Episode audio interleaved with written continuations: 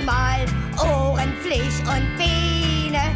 Die Berliner Mundart kam nicht von ganz alleine. Ja, das stimmt. Aber woher kam das denn, das Berlinern? 100% Berlin. Ein Podcast von RBB 888.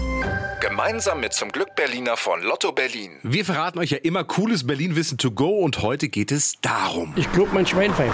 Das ist mir schnurzpiep egal. Da kickst du, wa? Um diesen herrlichen Dialekt, das Hm. Berlinern. Wir verraten euch, wo kommt eigentlich dieser Dialekt her. Kleiner Spoiler, ihr werdet schockierende Wahrheiten erfahren. Also, wir steigen in eine Zeitmaschine, reisen ganz weit zurück und zwar ins Jahr 60.000 vor Christus.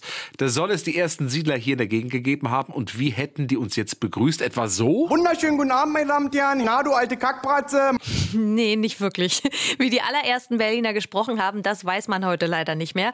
Später kommen dann noch die Germanen und die Slawen, die hätten wir leider auch nicht alle verstanden. Also reisen wir mit unserer Zeitmaschine weiter und landen im Jahr 1237, denn in diesem Jahr sagen wir... Alle Jute zum Geburtstag, Keule. 1237, der Geburtstag von Berlin, das Gründungsjahr. Aber wie haben die Bewohner damals gesprochen? Wie klang das? Na, das wäre sowas wie Ich muss Platz brechen. Das war der Sprachwissenschaftler Peter Rosenberg von der Uni Frankfurt-Oder und der hat uns verraten, wie die Berliner damals gesprochen haben. Also die Berliner haben in dieser Zeit Niederdeutsch gesprochen. Das ist vielleicht die erste unangenehme Wahrheit für die Berliner, dass sie mit den Fischköppen verwandt sind, sprachlich. Das Niederdeutsch war hier sehr verbreitet. Das ist die Sprache, die heute noch viele Menschen in Norddeutschland sprechen, oben an der Küste. Holy Lady, ich bin Otto. Ja, ehrlich.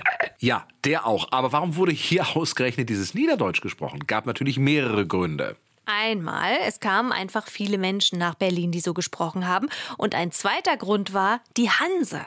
Es war ein Bündnis von vielen Städten. Die wichtigsten dabei waren Städte im Norden wie Hamburg. Und die Sprache der Hanse, das war eben Niederdeutsch. Unsere Stadt Köln-Berlin war auch bei der Hanse mit dabei und deswegen haben wir hier eben Niederdeutsch gesprochen. Und viele Wörter von damals haben wir bis heute überlebt. Zum Beispiel das berühmte Icke. Denn Ich ist pures Niederdeutsch. Das gleiche gilt für Männeken und Steppke. Ne? Und dieses K in Männeken ist richtig klassisches Niederdeutsch. Aber im Jahr 1440 gibt's Stress. Die Stadt Berlin streitet sich mit Kurfürst Friedrich II. Berlin verliert den Machtkampf und muss deshalb etwas später aus der Hanse austreten und das verändert auch die Sprache.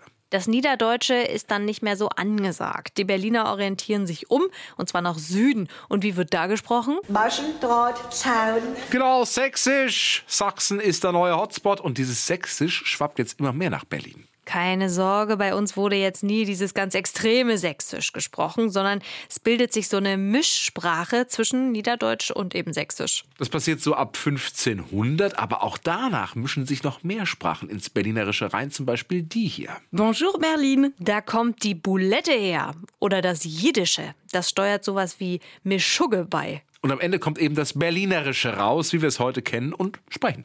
So, aber jetzt natürlich noch die wichtige Frage, wie viele Menschen Berlinern denn heute eigentlich noch? Sagen wir so, als Berlin geteilt war, gab es einen großen Unterschied zwischen Ost und West. Im Westen galt das immer so leicht als Proletensprache. Im Osten hat man natürlich auch Hochdeutsch in den Schulen gehabt, aber doch war die Toleranz gegenüber dieser Hauptstadtsprache, das darf man auch nicht vergessen, Berlin, Hauptstadt der DDR, die Toleranz gegenüber dieser Sprache war doch in Ostberlin größer. Nach der Wende fangen auch die Westberliner wieder mit den Berlinern an, aber es gibt trotzdem noch einen großen Unterschied. Der Westberliner ist ein sogenannter flexibler Sprecher, wenn es um das Berlinern geht. Ein reiches Individuum im Westen ist jemand, der flexibel ist, der in dieser Situation etwa im Theater oder an der Universität so spricht und zu Hause unter Freunden oder auf dem Fußballplatz ganz anders spricht. Das heißt, der Westberliner ist so ein Switcher, je nach Situation Berlinert er oder eben auch nicht. Der Ostberliner dagegen Berlinert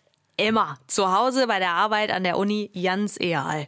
Klar, das kann man jetzt nicht für alle West- und Ostberliner sagen, aber dieses Phänomen lässt sich dann doch beobachten. So, und jetzt zum Schluss noch die Frage, in welchem Bezirk wird eigentlich am meisten Berlinert? Also in einer Umfrage von 2014 zur Folge ist der Spitzenreiter Treptow-Köpenick, da Berlinern 78 Prozent. Auf Platz 2 liegt Spandau und am wenigsten Berlinert wird in Friedrichshain-Kreuzberg.